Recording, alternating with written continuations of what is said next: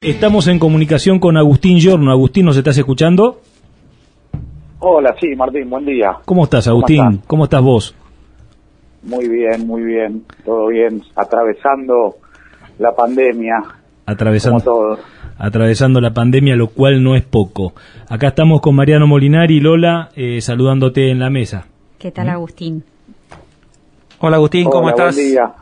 Muy buenos días. Buen día, Mariano. Hola, ¿cómo están? Muy bien, por suerte. Agustín, queríamos hablar un poquito con vos. Eh, hablamos hace un ratito con Martín sobre eh, la rentabilidad de, la parte de la agricultura. Eh, sabemos que hoy estamos con precios firmes, interesantes. y contar un poquito a la gente, algunos que por ahí no directamente no calculan un margen bruto, de qué se trata el margen bruto y repasar un poco rápidamente, muy por encima, eh, viendo un poquito, sabemos que tenemos, que, sabemos que tenés números eh, de, distintos márgenes y distintos cultivos. Eh, que nos puedes, que nos cuentes un poquito qué estamos proyectando, tanto para la fina, que por ahí ya está definida, pero más que nada para la gruesa, que todavía tenemos tiempo de planificarla bien. Déjame antes que nada presentarte, que, no te presenté mucho. Agustín Jono es un, ingeniero agrónomo de la UBA, eh, hoy asesor de Grupos CREA, eh, acá por el sur de la provincia de Buenos Aires. Es, eh, no sé cómo llamarlo, líder o, este, o jefe del GEASO. El GEASO es una, una entidad dentro del movimiento CREA. GEASO significa Grupo de Experimentación Agropecuaria del Sudoeste. ¿Digo bien, Agustín? Sí, sí, correcto, Mariano. Bueno, que se dedica a, hacer ensayos, este, probando distintos materiales, distintas genéticas, eh, probando con distintas fechas de siembra, distintos niveles de nutrición, de uso de fungicidas eh, y distintos eh, manejos de cultivo para tratar de ir definiendo cuáles son los, los, mejores, los mejores manejos agrícolas. Así que bueno, Agustín, vamos un poquito a, que nos trae por acá. ¿Por qué no nos contás un poquito eh, cuáles son los márgenes brutos, primero de, la fina, si alguien está todavía a tiempo de hacer algún cambio o no, pero para, más o menos ver qué, podemos esperar de rentabilidad para esta campaña 2021-2022. Bien, Mariano, lo primero me parece que es importante aclarar que el margen bruto es un método de cálculo económico de las actividades agropecuarias, todas, agrícolas, ganaderas, este, que lo que presume lo que presume, o por lo menos lo que ignora, es la tenencia de la tierra. Es decir, hace el cálculo de los ingresos de un cultivo, le resta todos los costos que ese cultivo nos debe hacer incurrir para su realización y nada más que para eso. O sea que de alguna manera deja afuera este, la diferencia que existe entre un productor que para realizar la actividad debe arrendar un campo o bien una empresa que en campo propio, además de los gastos agrícolas, o de los gastos ganaderos tienen que incurrir en otros gastos como son la administración, sus gastos de estructura, los impuestos, este, entonces de alguna manera lo único que refleja es la actividad agrícola en sí misma, sembrar, cosechar, este, vender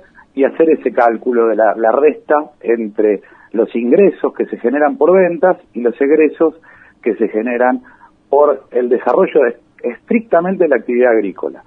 Ahora, este, si uno mira esos márgenes, claro, este, están muy signados por este, este escenario de precios que vos bien describiste, Mariano, que son bastante interesantes, que hoy podemos proyectar, no sé, un trigo o una cebada a futuro este, para vender en enero del año que viene por encima de los 200 dólares, que podemos pensar en, en un maíz de 185 dólares, cosa que es un precio extraordinario. No recuerdo ninguna campaña que en el invierno nosotros podamos pensar que al invierno que viene podemos capturar esos valores, que la soja volvió a tener valores altos por encima de los 300 dólares, también proyectada a futuro, y que el girasol, que si bien no tiene un mercado de referencia tan nítido como es soja, trigo o maíz, este, también proyectan valores de 350 dólares a futuro. Perfecto. En ese contexto... Agustín, perdóname que, te interrumpe un, poquito para, para aclarar y redondear. Eh, vos nos vas a contar cuáles son los márgenes brutos de cada cultiva y esos márgenes brutos para aquella persona, aquel productor que está alquilando campo debería restarle además el costo del alquiler de esa hectárea y por otro lado restarle además los costos indirectos, llamémosle, que son los impuestos o la parte de, administración o gasto de estructura que recaen sobre esa hectárea. ¿Es así? Exactamente, exactamente. Por eso quiero hacer la aclaración para algún desprevenido que, que considere que ya tengo adentro los cálculos de arrendamiento y no es así. Después, por otro lado, y la última aclaración que hago antes de meterme en los números es, obviamente dentro de nuestra zona existen distintos ambientes productivos. Hay ambientes donde uno en promedio, históricamente, puede obtener 25, 30, 35 quintales de trigo, por ejemplo, ambientes este, someros o intermedios por presencia de toscas, suelos más pesados, y hay otros ambientes donde uno puede este, mirar hacia atrás y ver que en promedio está más cerca de los 4.000 o 4.500 kilos, ambiente más profundo, de mejor calidad. Entonces yo voy a tratar de, hacer, hacerte cuenta que hay dos situaciones productivas, una de alta productividad este, en secano, siempre pensando en los cultivos este, sometidos a las inclemencias del tiempo y nada más, sin ninguna ayuda, este, pero tanto condiciones de alta productividad como de baja propia de la zona, ¿no? Este, y, lo primero que nos surge es, pensemos por ejemplo, un cultivo de invierno, después de esta suerte de inflación que hemos tenido en dólares sobre costos directos, sobre fertilizantes que subieron mucho en dólares, herbicidas que subieron bastante en dólares y todavía están subiendo, este, y algunos otros insumos que no solamente subieron en dólares, sino que además está empezando a ser difícil de conseguir. Este, hoy tenemos que pensar que un trigo nos cuesta este, por hectárea para hacer un trigo de alta tecnología a razón de 1.500, 2.000 kilos de producto neto este, por cada hectárea que sembremos. Entonces, en un ambiente de baja productividad, pongámosle para una proyección de 3.000 kilos de rendimiento de trigo cebada, este, estamos en márgenes proyectados alrededor de los 150 hasta 200 dólares por hectárea antes de pagar arrendamientos mientras que en los ambientes de máxima productividad de la zona podemos pensar estar por encima de los 300 dólares, ¿sí? Pero obviamente si uno le imputa el costo de la tierra, este, un campo de baja productividad es más barato de arrendar que uno de alta productividad. Con esos parámetros... Perdóname, para, para llegar a, un margen bruto de 300 dólares más o menos, ¿qué, qué rinde estás calculando? Eh, alrededor de los 4.000 a 4.500 kilos. Ok, ok. Eh, o sea, ambientes de muy alta productividad. En la zona de Suárez podemos identificarlo fácilmente diciendo, bueno, los pies de sierras, la zona que hay entre la primavera y Centena, camino hacia Guanguelén, esos ambientes profundos, buenos, bien drenados. Arrendamientos de 200 dólares, más o menos, Agustín. Y en general, los arrendamientos en zona hay arreglos de todo tipo. En dólares fijos, como vos dijiste, 200 dólares para esos ambientes de alta, 150 o 130 para los ambientes de baja, o bien en kilo de producto, que de alguna manera este, minimizan un poco el riesgo de exposición al precio en dólares, pero por otro lado también achican las posibilidades de dar el batacazo con, con márgenes espectaculares, ¿no? Este, si el precio llegara a subir. Pero estamos más o menos en ese rango de precio, lo cual indicaría niveles de rentabilidad de la actividad exclusivamente, de la actividad exclusivamente, suponiendo que soy el dueño de la tierra y no tengo otros gastos, cosa que no existe, entre 50 y 80%. Ahora, si le pongo el costo de la tierra, como ustedes bien decían, mm. este, esto se me reduce al, al 15-25%. De acuerdo. Y en cuanto a, para seguir con la fina, en cuanto a cebada, más o menos, eh, ¿qué márgenes calculás y para qué rindes? Mira, en la cebada lo que tiene es una, un aspecto distintivo que en ambientes de baja productividad, más secos sobre todo, los de tosca puede rendir un kilito más o un 10, 15% más que un trigo. Este, mientras que si me voy a ambientes más pesados, peor drenados, donde suelen encontrarse charcos, puede rendir, rendir algún kilito menos. Si el ambiente es de menor potencial, la cebada me subiría alrededor del 20% ese, ese margen proyectado. Entonces, de 150 a 200 me puedo correr hacia 200, 250. Ni que hablar si, si esa cebada este, llegara a dar la calidad como para ser forrajera en el marco de un convenio de producción. Este, mientras que si me quedo en ambiente de alta productividad con rindes proyectados similares entre trigo y cebada, como hoy el precio futuro de esa cebada es similar al de trigo, están alrededor de los 200 dólares, 205 dólares, este, me quedo más o menos con los mismos márgenes, solamente pudiéndolo mejorar en el caso de tener algo de calidad como para que entre siempre dentro del marco de un convenio como una cebada cervecera. Está claro. Bueno, bueno. Eh, perfecto. Y, yendo un poquito a gruesa, a ver, vamos a hablar de los tres cultivos principales, soja, eh, girasol y maíz. Eh, ¿qué, ¿qué, rindes estás calculando con los, los precios que tenemos hoy?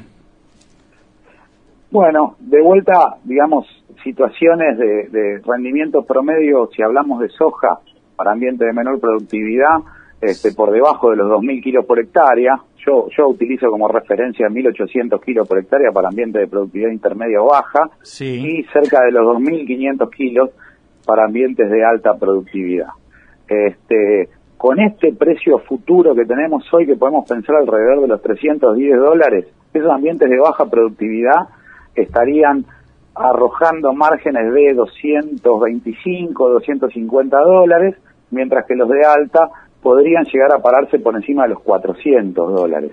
Siempre que con eso uno después se dedique a pagar los gastos de funcionamiento, incluso si ello este, significa tener que arrendar un campo. Este, o sea que antes de los aclaro siempre esto, ¿no? Sí, sí, porque si no parece que estuviésemos en una en una fiesta y realmente hay otras cosas, ¿no? Que participan. Eh, eh, para aclararlo, vuelvo a repetirte, Agustín, y vos, yo sé que vos sos extensionista eh, eh, nosotros somos un programa de extensión, entonces tenemos que hacer hincapié en la información y en, digamos, en alguna manera diferenciarla. Siempre estamos hablando de valores sin tener en cuenta el costo de la tierra, que es eh, que se lleva un gran porcentaje, tanto sea pagando arrendamiento o pagándose un auto alquiler al que es dueño de la tierra en sí mismo, ¿cierto? Exactamente, exactamente. Es una limitante que tiene la, metodología de cálculo del margen bruto, que es para tratar de hacernos a todos iguales, seamos o no los dueños de la tierra, este, presume que, que después analizamos esos costos. Primero llegamos al margen. Pero con esto también tiene una ventaja, que es si yo eh, les cuento un margen bruto de X dólares por hectárea, por ejemplo, siempre hablando de dólares oficiales, aclaro por la duda. este, eh, pero, eh, ¿cuánto podríamos llegar a pagar de arrendamiento sin quedarnos sin negocio? ¿Sí? Entonces yo digo 225 dólares, este, un margen bruto de soja para un campo intermedio, digo, bueno, este, a partir de los 150, 180 dólares de, arrendamiento me quedo sin negocio. Correcto. O sea, gano cero, la renta se hace cero. Entonces, tiene, tiene lo bueno y lo malo el cálculo de margen bruto, ¿no? Sí, sí. Sí, Agustín, déjame hacer una cuenta con lo que dijiste. A ver, eh, viendo hoy eh, lo, que son los márgenes de soja, que decimos que los precios son buenos y los márgenes son muy buenos, entiendo que el, promedio de rindes de la zona está alrededor de ahí 18, no llega a 20 quintales, ¿no? Eh, vos contaste que para, para, para 18 quintales el margen está alrededor de 240 dólares. Supongamos que es campo propio, ni siquiera vamos a meter alquiler eh, si sumamos los indirectos, que podemos ponerle cuánto es los gastos indirectos, sea de estructura, administración, alrededor de 100 dólares, pongámosle más o menos por hectárea. Pongámosle 100, sí. o sea que 240 de margen bruto menos 100 dólares están quedando de ganancia 140 dólares. Todavía tenemos que pagar impuesto a las ganancias, pero vamos a hacer el cálculo antes del impuesto a las ganancias. 140 dólares de margen neto dividido pongámosle este, 5 mil dólares que puede costar la tierra. Eh, podría ser un poco más porque tendríamos que dividir 140 dólares oficiales de ganancia sobre el valor en dólares oficiales de la tierra, ¿no? Pero si yo hago 140 dólares de margen neto por hectárea y los divido por 5.000, me está dando solamente 2,8%. ¿Es correcta esa cuenta? Sí, Mariano, es correcta, es así. Este, en general, es más, de hecho, desde que yo trabajo en esto, el rango en el que se mueven esos, eh, esos niveles de renta considerando la posesión o la tenencia de la tierra nunca van mucho más allá del 4 o 5%. Y siempre tienden a posicionarse alrededor del 3% de, de, de, renta. Así que no, no hay ningún misterio en este cálculo. Si bien hay un escenario interesante de precios, el hecho de que nos hayan subido significativamente los costos en dólares este, en el fondo se está robando este, gran parte de, lo que creemos una oportunidad. Por ejemplo, yo doy un caso general. Cuando yo empecé a trabajar, una soja, una hectárea de soja se podía producir con 150, 200 dólares por hectárea. Muchos dijeron, a mí me sale 600, 800 kilos de soja sembrar una hectárea de soja. Sí. Este, hoy eso se tergiversó por completo y no podemos bajar de los 1000 kilos de soja por hectárea. O sea, fíjense que, que de alguna manera esa, esa suerte de inflación en, en, en los costos en dólares de la producción este, se estaría llevando este, la, la capacidad que tiene de generar más renta el negocio. ¿Puedo, ¿puedo hacer una intervención, eh, Agustín? Pues, ¿Cómo Eh, no? eh, para, eh, después seguimos analizando el resto de los cultivos, pero esto que eh, quiero hacer foco y, y acento en esto que estás diciendo. Nosotros tuvimos una, yo recuerdo, eh, soy más grande que vos, más grande, eh, bastante, y recuerdo esa campaña del 2008-2009 que uno estaba produciendo, fue la campaña, ¿te acordás? De la soja estaba a 600 dólares el conflicto con el campo, y después los que quisieron salir a, pagar, que co- cobraron, digamos, una campaña cara, en, digamos, en cuanto a lo que, al producto que vendieron, y quisieron salir a, pagar la campaña por adelantado, tratando de capturar valor o de, o de reservar valor, eh, posicionándose para la cosecha futura, para la campaña futura, después nos, nos atravesó la baja de precios y la seca del 2009 y fue realmente un disparate lo que pasó. En este contexto actual, yo lo que veo, lo veo yo, vos sabés que yo también comercializo eh, maquinaria agrícola, eh, lo que veo es eh, específicamente que hace tiempo venimos corriendo como una carrera de costos. O sea, hay, hay, una, hay un, un viento a favor en cuanto a los precios de los commodities, pero eh, ¿Es el mercado que es tan chico, el mercado, agri eh, ah, digamos, el mercado de insumos, el mercado que es tan chico que, que trata de capturar también parte de esa renta subiendo los costos? ¿Cuáles son las razones por las cuales suben esos costos? ¿Cuáles son las razones por las cuales eh, antes te costaba 600, lo que costaba 600 ahora cuesta 1000? Bien, sí, mira, yo creo que es una combinación, digamos, como cuando se arma una tormenta, este, una combinación de factores dentro de los cuales pensemos el que uno muy fácil de entender, digamos, nosotros este, estamos o vivimos dentro de un mercado regulado. Sí, Eh, ese mercado, una de las regulaciones, quizás una de las que más influye sobre los costos, es la regulación de los tipos de cambio y el desdoble cambiario. Si yo soy este, cualquier este, fabricante de, de- de productos este, o de insumos agrícolas que tenga una casa matriz en otro lugar, a mí me dicen que A, no puedo generar este, o, o no puedo este, llegar a, a enviarle mis ganancias como empresa a los dueños, correcto. que me las están reclamando Correcto. este, o que si las tengo que hacer tengo que pagar un montón de, de, de- de impuestos tácitos para lograr este, de poner esa, esa ganancia en el lugar donde se genera la investigación y desarrollo, que eso es algo importante, digamos, nosotros consumimos este, insumos que son producto de investigación y desarrollo. Para que eso se produzca, este, parte de la ganancia tiene que volver hacia el lugar donde se hace investigación y desarrollo. Muchas se hacen en Argentina, pero de todas sí. maneras, ¿cuál es el costo que tengo que asumir para que eso ocurra? Claro. Eso es lo primero. Sí. Segundo, segundo factor, la agricultura en algún punto, eh, la agricultura, la ganadería, la productividad, la producción agropecuaria, este, fue corriendo esa carrera que vos decís. Y la herramienta fundamental que tuvimos fue la financiación. ¿sí? Hoy por hoy existen ofertas de financiación de todo tipo y factor, algunas parecieran ser muy interesantes, pero muchas veces el costo financiero de pagar un insumo un año más tarde termina estando cargado en el precio. Correcto. Este, entonces, ahí ya tenemos dos factores, digamos, trabas para, para mover este, las divisas y por otro lado, el costo financiero tácito, este, que ho- hoy si comparamos una lista de precios, los valores financiados y pago contado, hay diferencias grandes. O sea que las restricciones, la re- las restricciones de la regulación, de la regulación, las restricciones que producen las regulaciones hacen que a las empresas no les importe tanto ser competitivas en nuestro país, eh, porque si les cuesta vo- devolver la plata para poder que les de- que le vuelva la plata para poder pagar investigación y desarrollo y para poder obtener su renta, claramente no me interesa mucho venderte, sería un poco la posición de eh, para, para para ir al llano, ¿no?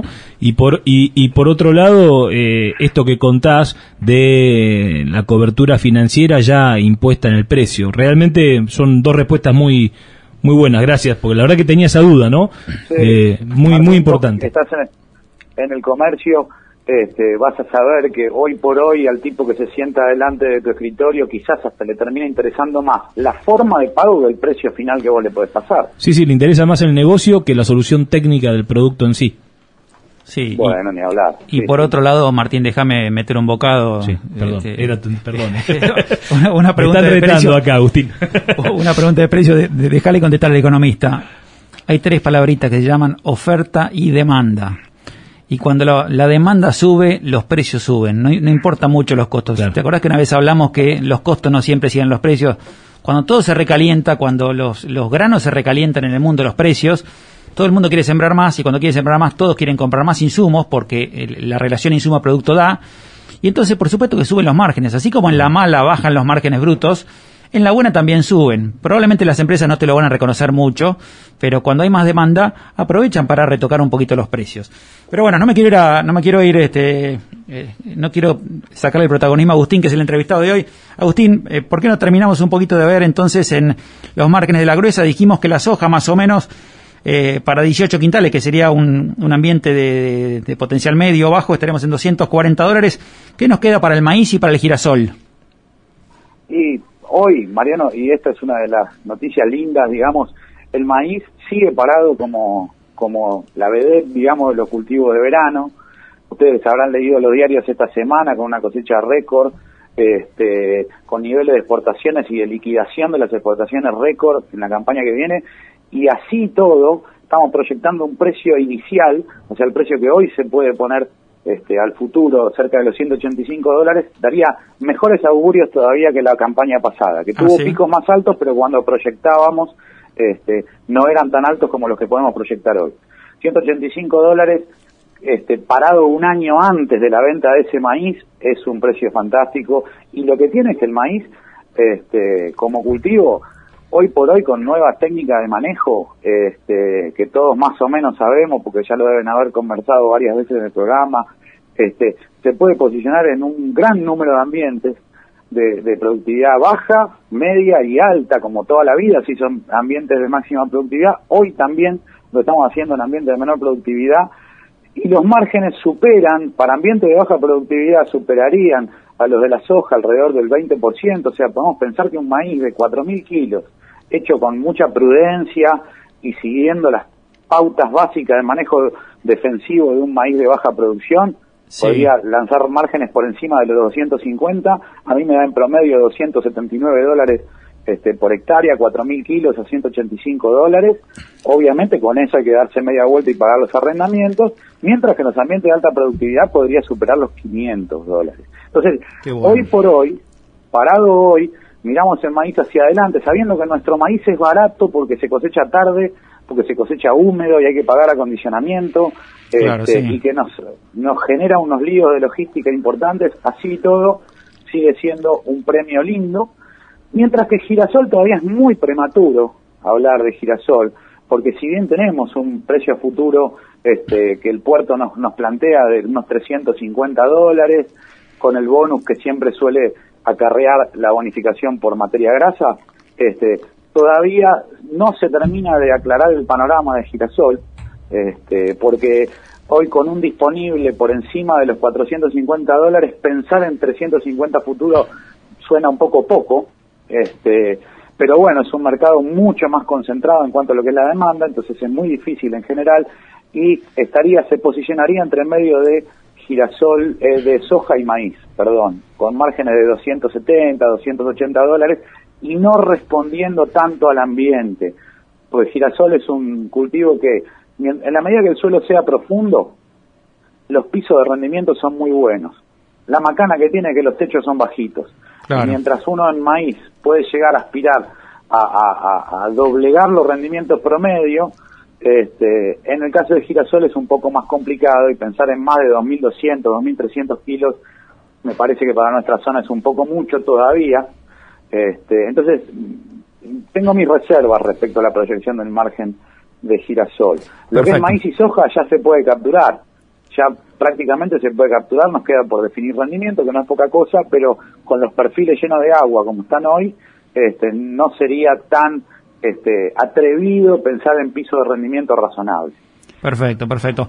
Agustín, volviendo un poquito a, a la cuenta que hice hoy, y vos comentaste que, a ver, si bien eh, llegaste a nombrar márgenes de maíz en, lotes de alto potencial de hasta 500 dólares, por supuesto que no podemos decir, bueno, eh, hago maíz en todo el campo y, saco esto, ¿no? En los que entendemos un poco de campo, sabemos que hay que rotar los cultivos entre fina y gruesa, este, ir haciendo alguna rotación, así que supongamos que tomando un poco el, el promedio de todos estos cultivos o volviendo a la cuenta que hice hace un ratito de la soja, eh, vos mencionaste que, un campo puede rendir más o menos entre 2 y 4%, tal vez 5%. Estamos hablando de un campo propio, ¿sí? la rentabilidad sobre el capital invertido, llamémosle. Y la verdad es que 2-3% no parece ninguna locura, más teniendo en cuenta que tenemos unos precios excepcionales, ¿no? No me, imagino lo que serán en los márgenes en, años malos o de márgenes más magros. Mi pregunta es a dónde quiero ir. Eh, para alguien que quiere intensificar, ¿sí? que no está dispuesto tal vez a, salir a arrendar campo o a viajar mucho, que quiere sacarle más el jugo a, su tierra, sea propia o, arrendada, pero quiere tratar de mejorar esos márgenes. ¿Qué alternativas tiene? Estoy pensando en, eh, en, specialities y contarnos un poquito qué es eso, en, poner un equipo de riego. ¿Cómo ves una forma eh, interesante de mejorar esa rentabilidad? Sí, eh, la verdad que creo yo que los dos caminos son válidos, digamos. Por un lado, vos planteaste dos, dos cuestiones. Una es buscarle la vuelta por el lado del valor de los productos que uno, este, valga la redundancia, está produciendo. Eh, que sería, por ejemplo, cuando nosotros pegamos el salto de eh, proyectar una cebada indiferenciada, que no tiene ningún atributo específico de calidad, que naturalmente va a parar al mercado forrajero, decir, bueno, a ver, para, si yo tengo determinadas condiciones ambientales que me permiten tener una, un nivel de proteína razonable, que, que me, me permiten tener un nivel de calibre en la semilla razonable, y que por otro lado esa semilla va a estar en condiciones de nacer, este, o sea que puede funcionar como semilla, ya automáticamente nos abre la puerta a generar un negocio de cebada cervecera. Eso es una manera de generar valor. Eh, otra manera es de cambiarse de trigo o pan a trigo cambial, este, que es un trigo de alta proteína y vitrosidad que permite hacer pasta seca, que algunos compradores están dispuestos a pagar un plus. En estos contextos que tenemos ahora de muy buenos precios, a veces esos plus este, nos suenan poco, ¿sí? Nos suenan a poco. Hoy ganarle 20, 25 dólares a una cebada cervecera eh, es, es apenas un 10% del precio, este, del precio proyectado y nos genera dudas. En el caso del cambial lo mismo, ganarle 20-25% de precio a, un trigo que naturalmente no está preparado para generar altos potenciales de rendimiento, este, también nos genera algunas dudas. En contexto de menores precios, obviamente que la diferenciación de esos productos este, ha permitido mantener los modelos de producción, rotando con cultivos de invierno, etcétera, etcétera, este, eh, y tratar de aspirar a conseguir precio por la especialidad del producto. Estos son los más tradicionales, lo que maíz pisingallo podemos hablar también. Este, como alguna época había contratos de, girasol confitero también, ¿no? No sé si todos estos contratos de los que hablas están hoy disponibles para cualquier productor que averigua un poco con, con su corredor, con su acopio. Eh, ¿Son fáciles de hacer o hay que tener una superficie mínima que tal vez es muy grande? ¿Cómo, qué, tan, ¿Qué tan accesibles son estos contratos? No, recontra fáciles, recontra accesibles, como vos decís, este, te pegás media vuelta, charlas con, con algún asesor y te pone en contacto rápidamente con, con el canal comercial. Este, lo que pasa que lo que vemos en este contexto es que el, el con este nivel de, de, base de los precios tan alto, muchas veces la zanahoria no es tan grande para las especialidades. Hay un montón. Incluso hay cultivos alternativos. En su momento, cuando el trigo estaba de capa caída, se, se, hicieron muchos lotes de colza, me acuerdo, que si bien es un commodity, se comporta como un commodity, en ese momento funcionaba casi como una especialidad, también arveja, este, se hizo garbanzo en zona, etcétera, etcétera, como alternativos que podían generar más valor que lo que en ese momento tenían los commodities tradicionales. Agustín, y en cuanto a, y en cuanto a perdóname que te, no, quiero que se nos acabe el tiempo y no quiero dejar de hablar de esto, en cuanto al riego, por ejemplo, es una alternativa válida, los márgenes, ¿cuánto mejoran eh, eh de, de, un cultivo bajo riego versus el secano? Y la, mira, el riego en la zona yo lo veo siempre como una oportunidad conozco muchas empresas que están trabajando en el tema que, que han crecido de la mano de la incorporación de la tecnología de riego. ¿Por qué? ¿Qué pasa? Digamos, ¿por qué se ve este fenómeno? Básicamente lo que hemos encontrado es que el, poner un riego en una hectárea agrícola de productividad media ha generado un plus de rendimiento de prácticamente el 100% en cultivos de invierno y cultivo de maíz, mientras que puede sumar un 40-50% de rendimiento en cultivos de soja o girasol. Ahora, eso en términos de margen nos incrementaría el margen por encima del 80%. Y, y la verdad que uno decir, bueno, crece 80% el margen. ¿Qué significa que crezca 80% el margen? Y vos hiciste una cuenta muy simple, que era, mira, la tierra vale eh, unos 5 mil dólares, pongámosle, comprarla y me genera, este, pongámosle 100 de margen. Si yo le pongo 2 mil dólares más encima a esa superficie, esos 100 se me transforman en 180. Con lo cual, esos 2 mil dólares extra, que equivalen a comprar media hectárea, me incrementan un 80% el margen, o pongámosle que me lo duplican a ese margen, es mucho más rentable que comprar campo. Digamos, en términos económicos al menos, y sin correrme una planilla de, cálculo, este, es bastante más rentable.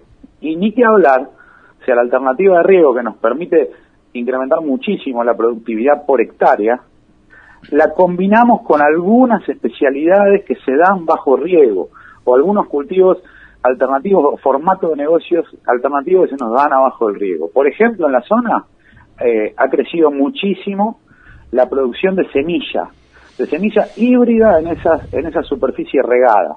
Un semillero necesita multiplicar sus híbridos de girasol o híbrido de maíz, que todos sabemos que se compra en una bolsa chiquita que vale una fortuna, o sea que es un producto de muy alto valor, la semilla híbrida, y está dispuesto a pagarle al productor, ya sea por la producción de semilla o bien un arrendamiento de valores altísimos comparados con los márgenes de la actividad agrícola y sobre todo minimizando riesgos. Sí, sí y, este teniendo en cuenta que, a ver, todos estos márgenes, aclaremos que todos estos márgenes que, que habrás, que mencionaste vos, estamos hablando, digamos, con un clima promedio, ¿no? Con una, no con un año ni muy lluvioso ni muy seco. Esto es un año normal, sería.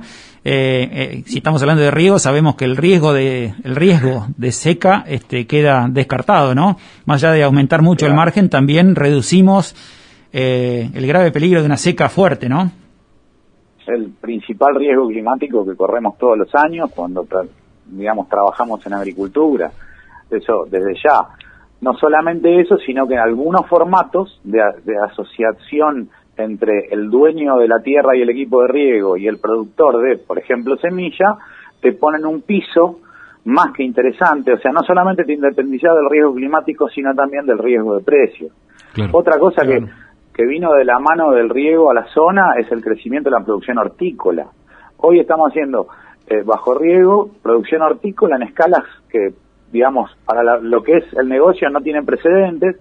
Lote, hay, en este momento hay en la zona lotes de cebolla, de papa, de zapallo, de ajo, de productos que, que normalmente uno asocia a un invernáculo en la periferia de una gran ciudad y hoy de repente lo podemos ver en una escala grande en nuestra región, desparramado por los campos que se atrevieron a la inversión este, de crecer en superficie regada y que hoy tienen un montón de negocios alternativos mucho más interesantes. Es, es muy interesante lo que ha pasado con el río en Coronel Suárez y creo que tiene mucho que ver con la idiosincrasia del productor y de del sistema productivo y de lo que somos en Coronel Suárez, ¿cierto? En el partido. ¿eh? Me parece muy muy interesante lo que ha pasado con el río, la, la, la difusión que ha tenido el río aquí. Eh, totalmente, totalmente, Martín. Y, y, no la combinación perfecta, digamos, un, un productor dispuesto a, a, generar valor, a mm. hacer una apuesta importante mm. y una condición ambiental ideal para hacerlo. Porque a nosotros, ¿qué nos falta? Nos falta un poco de agua. Pero si vos este, haces un pozo y encontrás agua de, de calidad, en cantidad, y la posibilidad de mantener un sistema este, sustentable en el tiempo, basado en el clima, pero con una ayudita de, riego, termina por ser un combo perfecto. Agustín, eh, una última pregunta, se nos, la verdad que es muy larga la entrevista y rompemos con los paradigmas del periodismo. Eh, pero bueno, nosotros nos lo permitimos porque no somos periodistas, ¿viste? Así que está, está todo bien. Agustín, el tema de el, análisis del margen bruto doble cultivo, o sea, hoy, eh, hacer cultivo de segunda, ¿no? Siempre analizamos, tendríamos que analizar ahí las dos posibilidades, o sea, ¿Cómo estás viendo el tema del maíz como eh, participando como cultivo de segunda atrás de una cebada?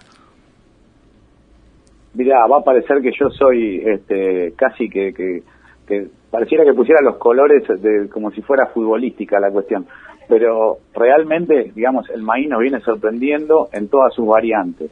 Y la variante de maíz de segunda, si bien como cultivo de segunda tenemos que pensar que es algo de oportunidad, ¿no? Que sí, Bueno, cuando se me da la humedad y el clima, se da la ventana. puesto un cultivo ese. Se da la ventanita esa, este, puede, anda fantástico, digamos, y en el caso particular del maíz, hoy por hoy hay un montón de posibilidades. Hay maíces de ciclo muy corto, hay maíces de ciclo moderadamente corto que en este momento en la zona están haciendo bastante ruido porque, porque la verdad que están funcionando bien, o maíces de ciclo largo. Como estamos acostumbrados a los maíces de ciclo completo, de ciclo largo, pensamos que el riego de la helada es enorme, descomunal, inmanejable y nunca vamos a poder cosecharlo.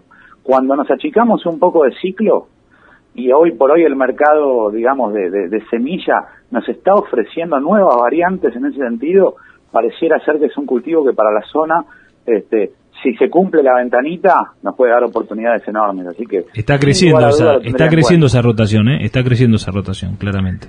Tal cual, tal cual, y tiene asidero en la, en la realidad, en la lógica, en el cálculo, en los números y en la agronomía.